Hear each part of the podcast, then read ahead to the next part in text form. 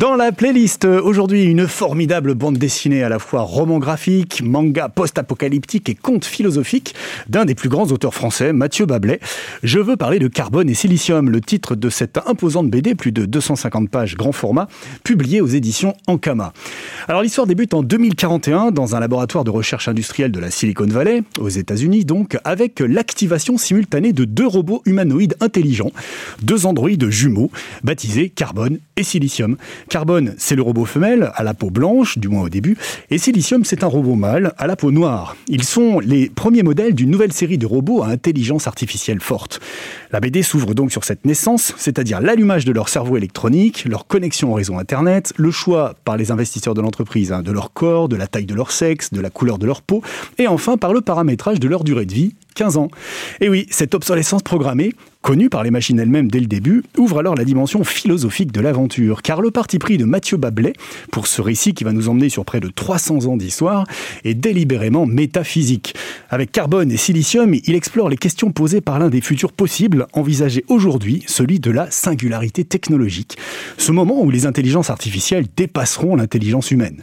Ce futur que nous vendent ici et maintenant, hein, les GAFA, Google, Amazon, Facebook, Apple, et tous les promoteurs du transhumanisme. Savez-vous d'ailleurs qu'il existe aujourd'hui aux États-Unis, dans la Silicon Valley justement, une université de la singularité qui forme depuis dix ans déjà des étudiants et des entrepreneurs au développement exponentiel des technologies, je cite, pour répondre aux grands défis de l'humanité. La singularité, donc, ce moment historique que le patron de l'ingénierie de Google, Raymond Kurzweil, situe vers 2045, hein, pile au moment où carbone et silicium fêtent leurs 4 ans. Car pour revenir à cette BD, sans divulgacher quoi que ce soit, Sachez que les deux androïdes vont très tôt s'échapper de leur laboratoire de naissance pour l'un parcourir le monde et l'autre vivre au milieu des humains et de leur société chaotique. Tous deux vont être confrontés aux multiples conséquences politiques et environnementales du changement climatique et ils vont n'avoir de cesse que de se retrouver pour mieux se séparer et démontrer, comme le dit très justement l'auteur dans les cahiers de la BD, la force du lien au-delà de l'opposition entre pulsion et raison. Outre les dessins des personnages, les décors somptueux aux architectures hyper réalistes, le travail magnifique et très actuel sur les couleurs, ou encore le rythme palpitant d'un récit aux rebondissements multiples, Mathieu Bablet s'attaque à des questions habituellement traitées par les philosophes. Celles qui sont évidentes quand on pense aux intelligences artificielles, telles que notre rapport à la technologie, son articulation avec le système économique dominant, ou encore les enjeux environnementaux d'un développement exponentiel des technologies. Mais l'auteur n'hésite pas à aller un cran plus loin en traitant du corps, par exemple.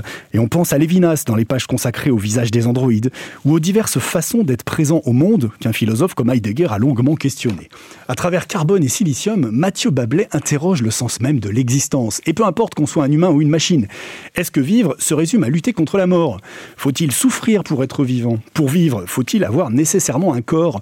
Peut-on vivre dans un monde virtuel? Autant de questions de fin de soirée ou de programme du bac, rendues passionnantes dans cette BD par leur traitement subtil et humaniste à hauteur de robots. Carbone et Silicium, signé Mathieu Bablet, et publié aux éditions Ankama.